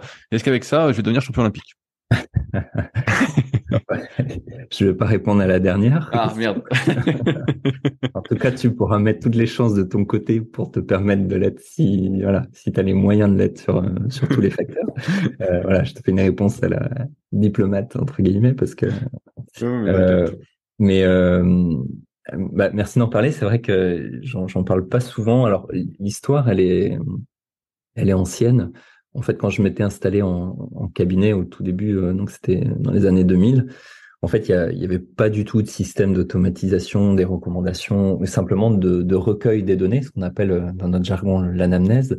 Et, euh, en parallèle, j'avais commencé à faire beaucoup de conférences, d'interventions pour des, médecins, des professionnels de santé. Je voyais qu'il y avait un vrai besoin de connaissances à ce niveau-là. Donc justement, mes, patients, les premiers, je les faisais venir euh, avant la première consultation, plus d'une demi-heure avant, pour qu'ils remplissent euh, toute une série de questionnaires, pour moi me faire gagner du temps en fait euh, au moment du début de consultation, plutôt que de poser beaucoup trop de questions et, et d'être le plus efficient possible en fait dans, dans la consultation. Et je me suis dit, mais en fait, ce besoin-là, moi je l'ai, et je me rends compte que énormément de professionnels de santé l'ont aussi. Je me dis comment on pourrait trouver un système en fait d'automatisation. Et puis progressivement est venue l'idée de, l'algorithme pour euh, bah, pour non seulement automatiser les données, mais aussi les analyser, les pondérer, les croiser entre elles. Pour euh, alors on n'en est pas à l'intelligence artificielle qu'on évoque beaucoup aujourd'hui, mais on est dans les balbutiements de ça, c'est-à-dire effectivement qu'est-ce que on peut venir euh, identifier que le, cerveau n'identifie pas forcément parce qu'on a nos propres euh, biais cognitifs, nos propres croyances, hein, même euh, quand on est en, cabinet face à un, patient. Et l'intérêt de l'algorithme, c'est qu'il réfléchit pas comme ça, il croise toutes les données.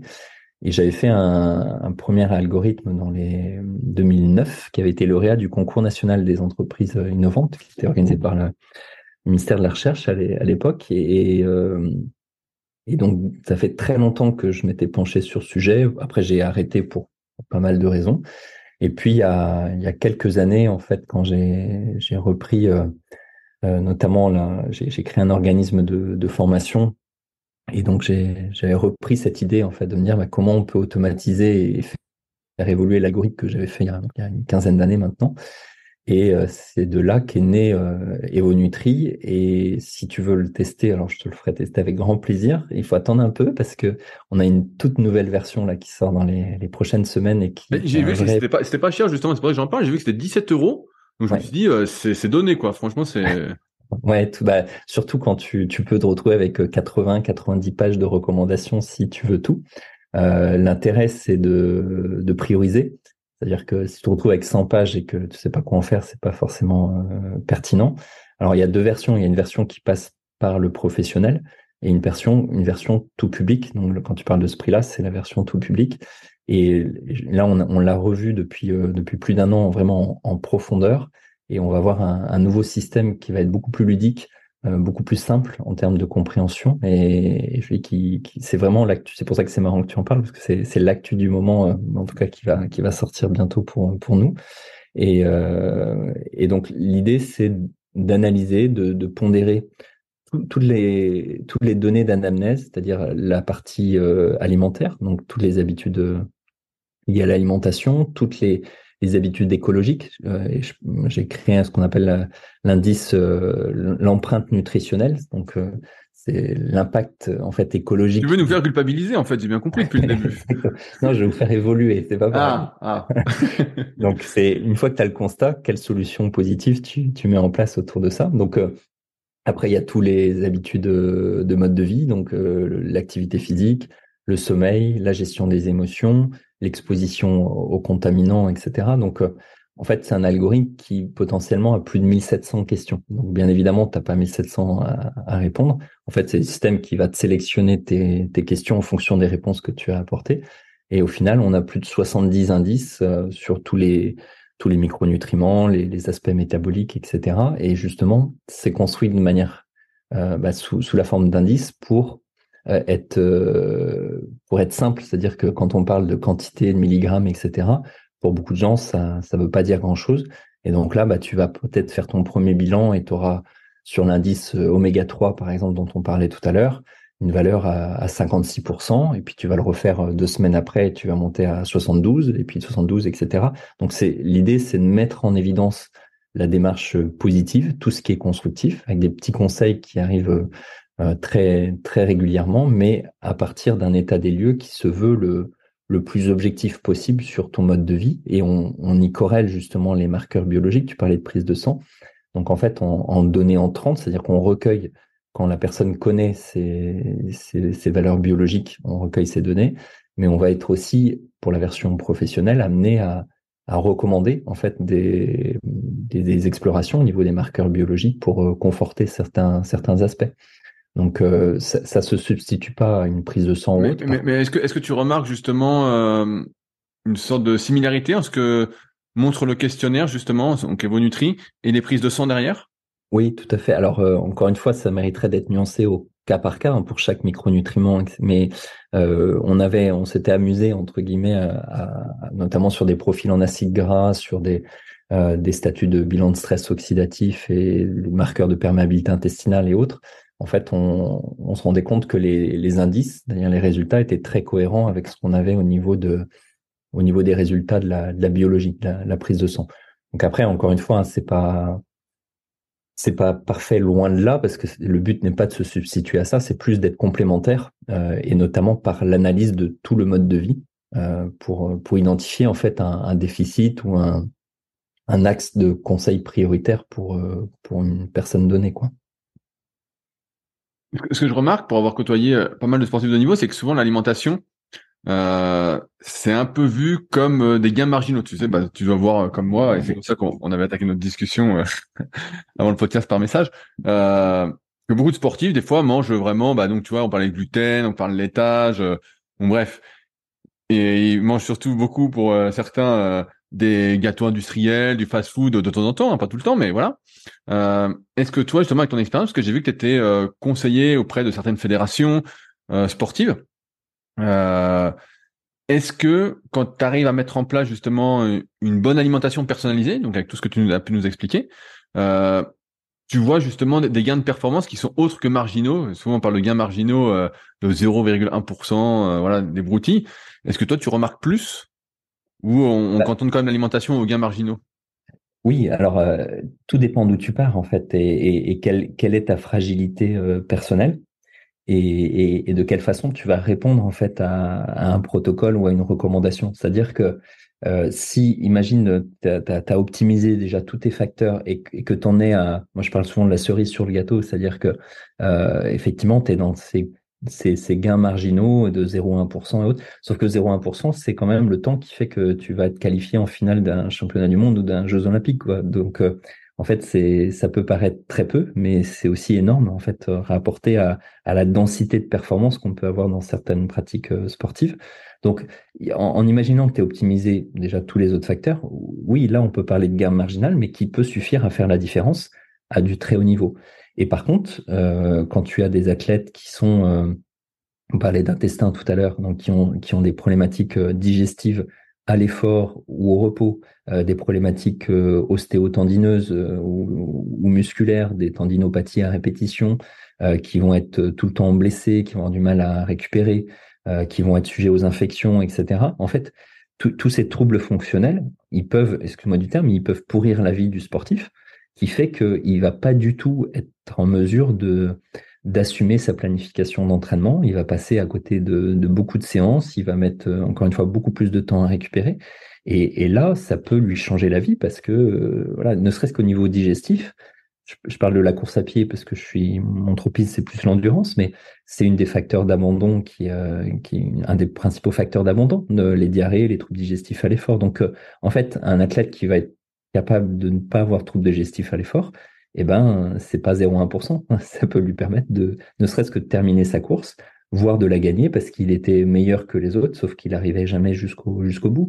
Euh, de la même façon, un athlète qui, qui tombe tout le temps malade, euh, qui fait des infections à répétition, qui a une, une candidose, bon bref, je, donne plein d'exemples, bah, tu, tu travailles sur cet aspect, c'est très loin d'un gain marginal. Hein. Euh, en fait, tu, tu le mets dans un contexte d'optimisation de ses capacités. Et moi, j'aime beaucoup cette, cette définition de la performance, qui est l'optimisation de toutes les fonctions physiologiques qui auront répondu favorablement aux adaptations attendues de l'entraînement.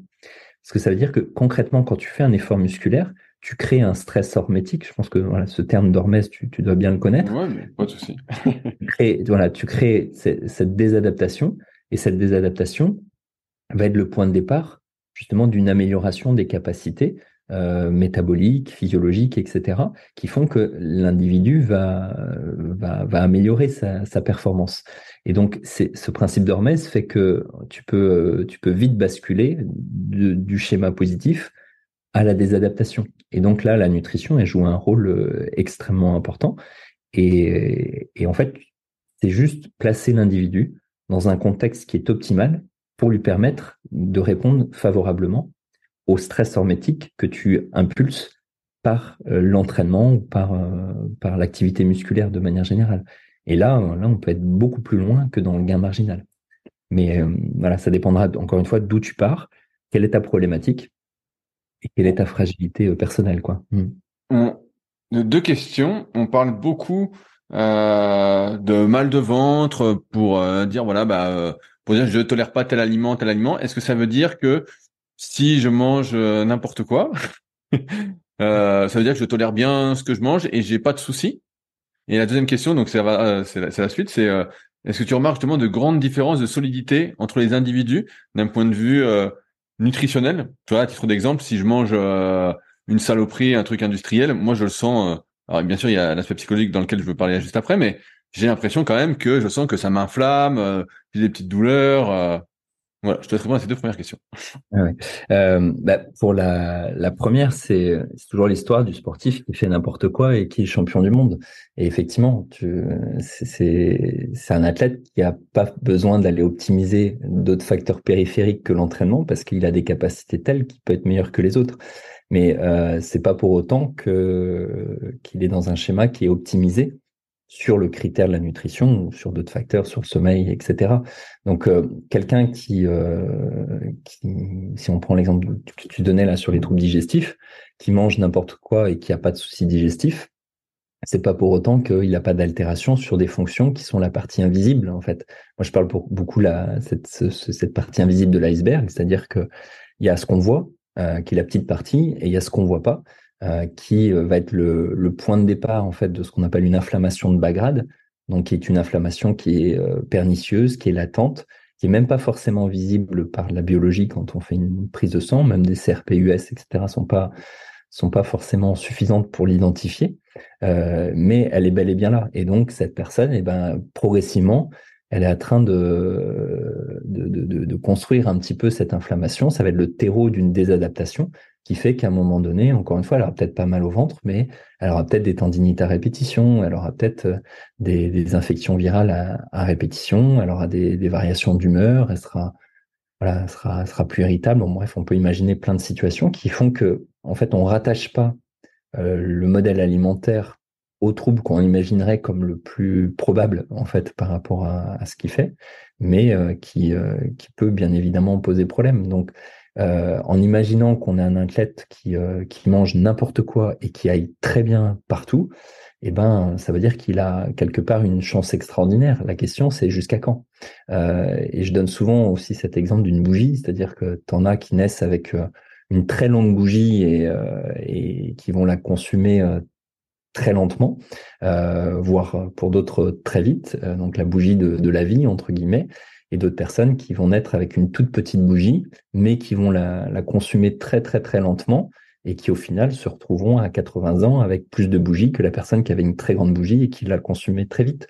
Donc euh, il y a une part génétique, il y a une part de prédisposition qui fait que ça on peut pas on peut pas le moduler. Euh, on a tous un capital différent là-dessus et, et c'est un des critères bien sûr de de performance dans le très haut niveau.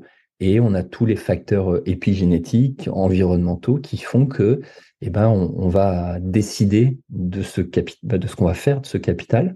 Et c'est pas parce qu'on n'a pas de problématique physique à court terme sur ce qui nous paraît le plus évident par rapport à notre habitude que ça va pas être le point de départ d'une désadaptation à, à long terme. Donc là, je sais pas si ça répond un peu à ta. Si, ça répond bien. Et ta, ta, deuxième question, rappelle-moi, tu m'as dit? Mais non, c'était sur la, sur la solidité. Euh... Ah oui. Eh ben... Est-ce que tu avais des grosses différences? Tu as remarqué, toi, justement, au niveau des grosses différences entre les individus euh, en termes de solidité euh? Oui, alors, ça dépend ce que tu utilises, ce que tu, ce que tu entends derrière le terme de solidité. Au, ressentir des effets négatifs euh, de la malbouffe. Parce que j'ai as, l'impression, moi, je me souviens quand j'étais gamin, bah, tu sens pratiquement aucun effet négatif. Tu as même l'impression qu'en mangeant je caricature un peu, mais tu manges deux hamburgers avec des frites, tu dis putain, je suis en super forme le lendemain. Avec les années, tu sens que euh, tu es plutôt en, sous-forme le lendemain.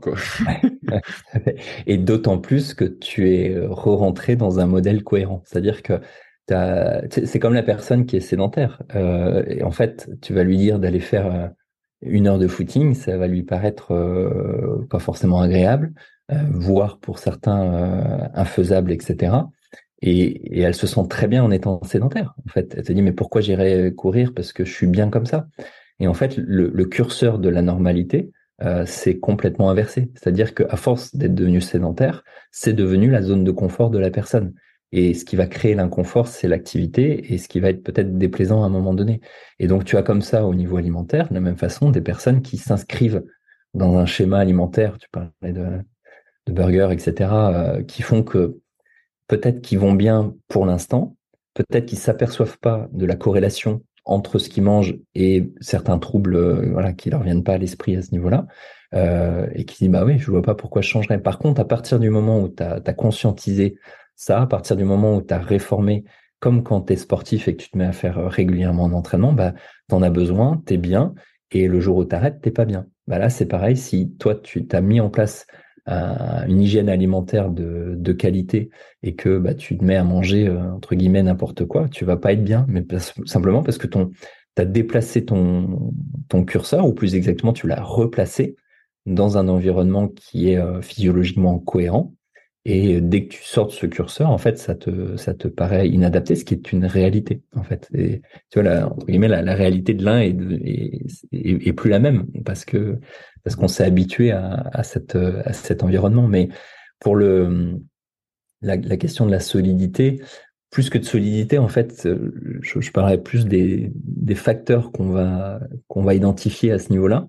Et c'est là où la, alors oui, tu as des individus qui sont, euh, sont plus, plus prédisposés, entre guillemets, à, à mieux supporter certains éléments, mais je pense que là, alors en France, on n'a malheureusement pas de possibilité à titre préventif de, de réaliser de profilage génétique ou autre. Maintenant, euh, c'est fait dans, beaucoup d'autres pays, voire la très grande majorité, et euh, notamment sur les filières énergétiques, par exemple. Et on parle d'un marqueur euh, qui s'appelle l'APO-E, euh, et donc on est soit APO-E2, E3, E4, et on se rend compte que selon ce, polymorphisme en fait génétique, on a une capacité à plus ou moins bien utiliser les graisses, à plus ou moins bien utiliser les, glucides, et ça, ça s'explique euh, au niveau mitochondrial par rapport à notre évolution au cours du temps. On n'en a pas parlé, mais c'est un autre sujet qui est, passionnant. Mais t'en as, as, pas mal parlé avec David, c'est pour ça que j'ai pas voulu. Oui, euh, bah, c'est exactement ce que j'allais te dire. J'invite ceux que, ceux, que ça intéresse à, à, écouter le podcast avec David.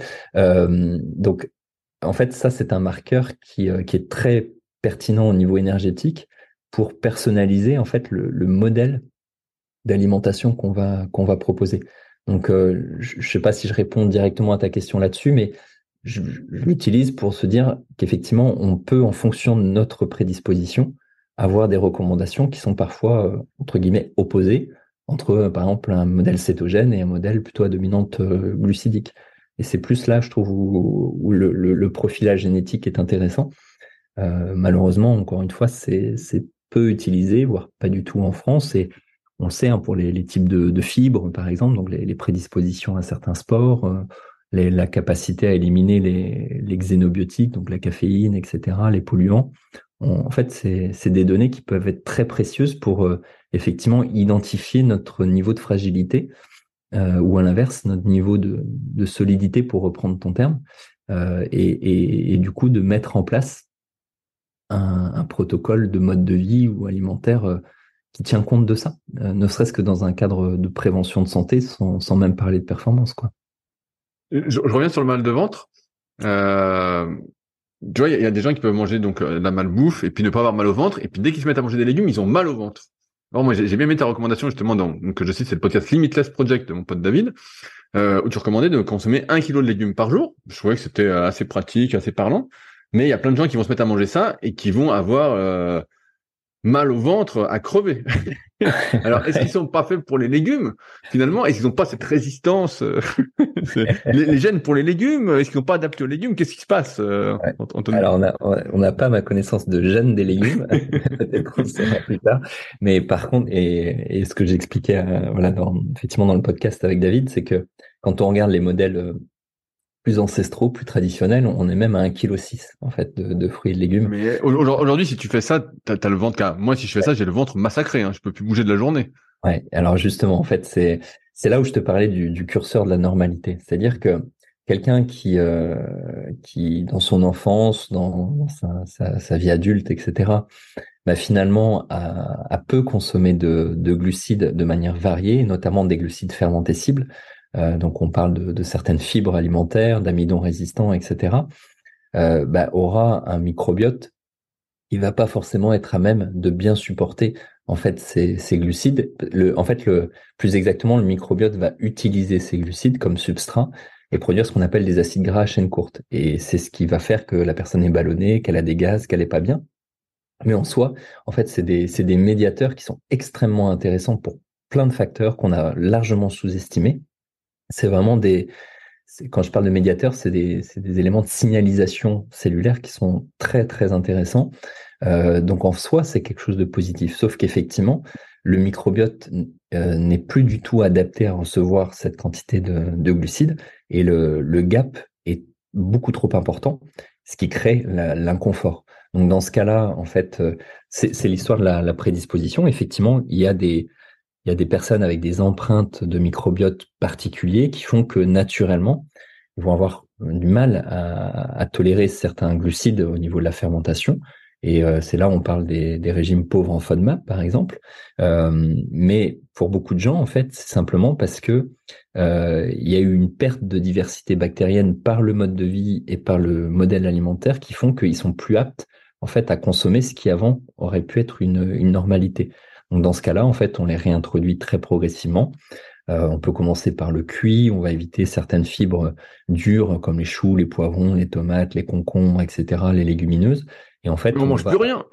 Ah, au début, au début. Et, justement, progressivement, tu vas, tu vas identifier ceux qui sont tolérés, tu vas les, tu vas augmenter un petit peu, tu vas passer à du cru, puis tu vas en rajouter deux, et en fait, on va, je caricature, mais on va rééduquer ton, ton, microbiote pour qu'il tolère à nouveau en fait certains aliments que tu avais complètement supprimés de ton alimentation.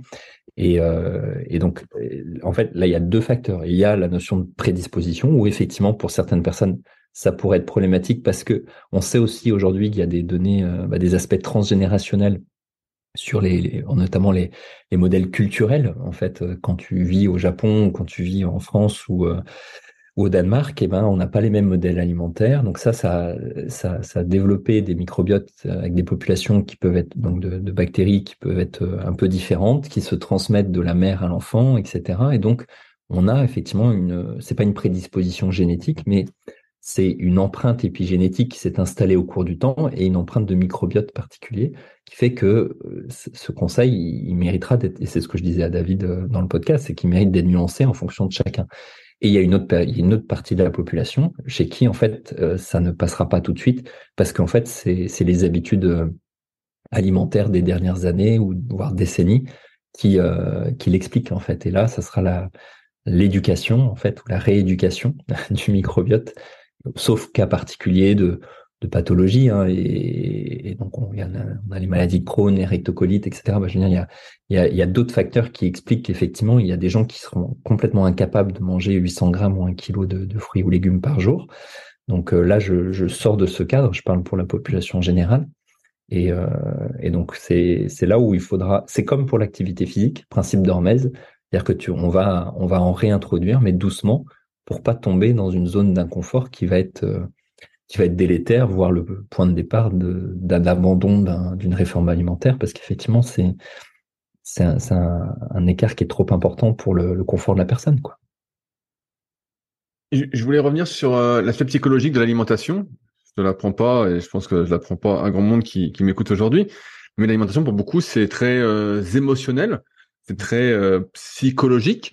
Euh, en ce sens, d'ailleurs, je te pose la question des athlètes de haut niveau qui pouvaient s'alimenter, de mon propre point de vue, de manière assez aléatoire, plutôt mal, et qui performent.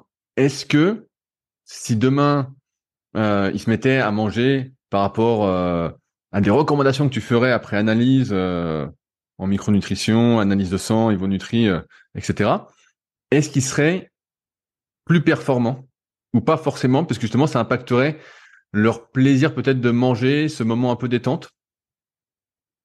Je, Tu vois ce que je veux dire? Ouais, ouais, ouais, tout à fait. Euh, j'aurais pas de réponse. Euh, tu vois, c'est une question que je me pose, je me pose souvent. Ouais, ouais. Donc, quand je vois plein de reportages, ça, je me dis, bah oui, il y a un aspect psychologique, forcément. Mais je me dis, si tu manges pas de saucisson, forcément que tu es plus performant, tu es moins inflammé, t'es, mais je le vis, moi, ça, pour moi, c'est le cas. Pour beaucoup de personnes qui font appel à mes services en, musculation, bah, je vois aussi que les mangent pas de saucisson, euh, c'est mieux. Mais, tu vois, sur des exceptions, sur euh, voilà les, champions. Est-ce que tu remarques ça, toi qui en côtoie pas mal, qui est voilà qui est dans, pas mal de fédérations sportives, est-ce que tu vois que quand tu mets en place des choses plus saines, est-ce que tu as forcément un gain ou alors euh, il est euh, décompensé par le moins bien psychologique que ouais, sur l'alimentation? Ouais, mais c'est aussi une, une, très bonne question. Ça me fait penser à il y a, il y a quelques semaines, moi là, j'avais donc je, je, faisais les, les formations pour les, les cadres techniques, les entraîneurs de la, la fédération de triathlon, et euh, on avait une euh, un témoignage en fait d'un ancien triathlète de, très haut niveau, et euh, justement où les, les entraîneurs avaient l'occasion de lui parler un petit peu de ce qu'il faisait ou, pas dans sa carrière, et il disait très clairement que pour lui la nutrition, en fait, il il avait pas mis de côté, mais il voulait pas rentrer dans un, une contrainte trop forte parce que justement, il avait tellement de contraintes liées à l'entraînement, tellement entre guillemets de sacrifices que il, il se voyait pas en rajouter une couche supplémentaire. En tout cas pour lui, euh, la, la, balance bénéfice contrainte euh, pas dans le bon sens et ça s'entend complètement. Donc je dirais que quand, quand tu es dans une logique d'optimisation, de confort où finalement tu dis bon, ok, je, je, je, vais, je performe très bien, je vais bien. Si j'optimisais un peu plus ma nutrition, peut-être que je serais encore meilleur. Bah, tu as, ce choix possible. Quand tu es dans une logique où tu es, atteint d'une pathologie, même tu es sportif et tu, encore une fois, tu te blesses tout le temps, tu tombes malade tout le temps, bref, tu as, une, un trouble fonctionnel, voire une pathologie qui fait que c'est par la nutrition que tu vas l'améliorer, voire potentiellement la, guérir en fonction de la situation, et eh ben là, ta, ta balance bénéfice-contrainte, elle est largement en faveur de, de la balance. Donc, euh, on n'aura pas le même discours dans la deuxième situation que dans, que dans le premier. Et c'est vrai que bah, quand on mange, c'est notre Madeleine de Proust, c'est pour certains euh, la raclette euh, ou la tartiflette après la séance de ski en plein hiver parce que voilà c'est un moment de partage entre copains entre dans la famille etc qui fait que euh, on, on mange pas que des calories on mange pas que des nutriments. On mange on mange voilà beaucoup de choses au sens où on se retrouve on partage euh, et, on a des souvenirs autour de, certains aliments etc qui, ont bien sûr leur sens.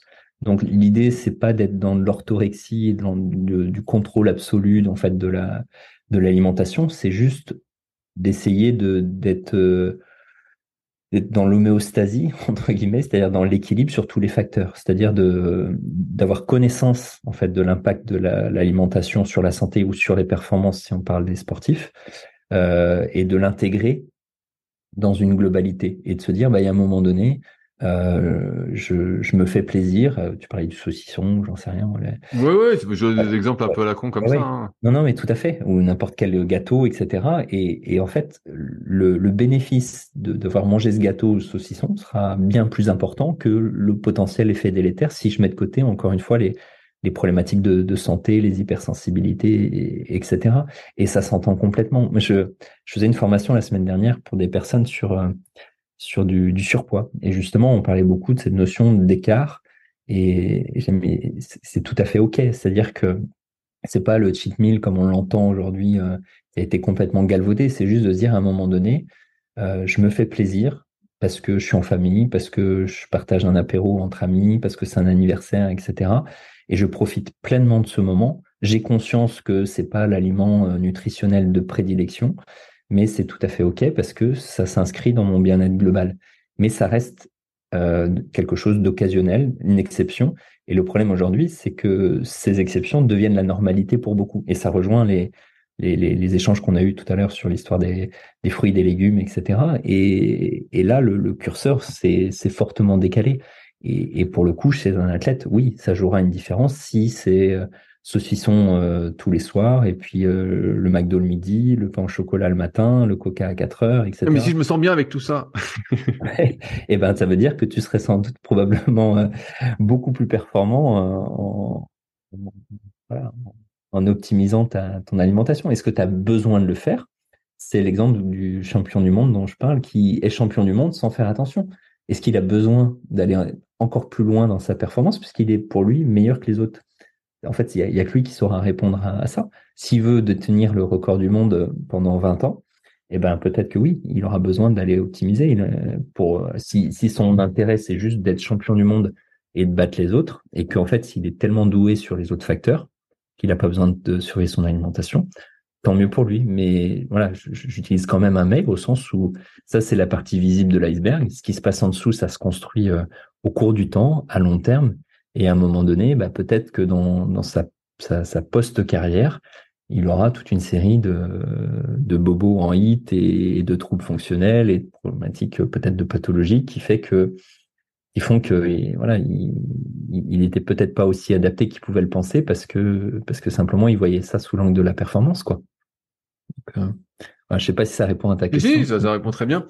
Je voulais justement euh, finir parce que je t'avais dit une heure et demie. Je vois qu'on a près euh, au bout et j'ai entendu ton ton alarme sonner. Euh, tu, tu, tu, tu, sors euh, donc un, un nouveau livre? Quand est-ce que ça sort? Oui, bah merci d'en parler. Ouais, c'est celui dont je, je touchais. Bah, on, a, on, a, tous envie de le lire après ce podcast. je me dis quand est-ce qu'il sort Quand est-ce qu'il sort? En fait, il sort. Alors, il aurait déjà dû sortir. il est alors il va être disponible normalement le 20 juin, mais il sera en librairie à partir du 4 juillet, je crois. Euh, donc c'est un, un, livre qui fera plus de 1000 pages, donc c'est un, un, bon pavé. Est-ce que ça se lit bien? Est-ce que c'est bien écrit? C'est ça la question. Si ça fait 1000 pages et que ça se lit tout seul, ça va. Mais si c'est compliqué, comment on fait? Ben, C'est pas moi qui peux répondre à cette question. Ah. Je te l'offrirai avec plaisir. Tu le liras. Et ah oui, bah, je le lirai, ça c'est sûr. Voilà, si ça se lit facilement ou pas. Mais en, fait, euh, il y a, celui qui est sorti il y a, trois mois, qui s'appelle Du bon sens dans notre assiette, qui est la version plus vulgarisée, en fait, plutôt public. Alors, c'est pas tout public, c'est quand même public sensibilisé, euh, de la version qui est pour moi la, vraie version, qui est celle qui sort là, donc euh, le traité de la, pleine santé par l'alimentation durable, euh, qui, qui est vraiment le fruit de, encore une fois, de, tout ce que j'ai pu comprendre, rechercher, etc. Forcément, je rentre dans du détail parce que je m'adresse à un public soit professionnel ou en tout cas qui est beaucoup plus avisé que le, premier. J'ai essayé, euh, voilà, sans, dire que c'est bien, parce que c'est chacun qui se fera son avis, mais effectivement d'avoir une tonalité accessible dans la forme. Par contre, dans le fond, euh, je vais en détail sur pas mal d'éléments parce que en fait, il y a une telle cacophonie nutritionnelle aujourd'hui que j'ai eu besoin, et c'est ce qui a fait que ça m'a pris dix ans, c'est que en fait, j'ai décortiqué chacun des sujets, voilà, qui est un peu la mode en ce moment, en essayant de m'affranchir au, maximum de mes propres croyances, de me baser sur la littérature disponible pour essayer d'en faire émerger quelque chose de, de, cohérent sur cette approche systémique dont je parle depuis le, le départ.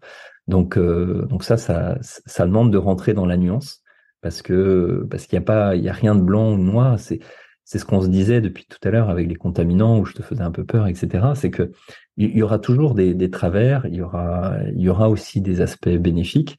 Donc après, c'est toujours des, balances en fait, euh, voilà, qui, font qu'on va aller vers un, modèle ou un autre. Mais euh, le problème de, du sportif en particulier, j'ai envie de te dire de, l'humain, c'est que on, a, on est à la recherche de la solution miracle, du bénéfice court terme. Et euh, plus on a quelque chose qui va nous vanter des, des performances, si on parle du sportif, plus elles seront grandes, ces, promesses, et plus on va y croire, et plus on va y aller. Et en fait, le drame aujourd'hui de la nutrition, c'est que euh, on a un défaut de d'éducation, d'information qui est extrêmement important, y compris parfois dans le monde professionnel.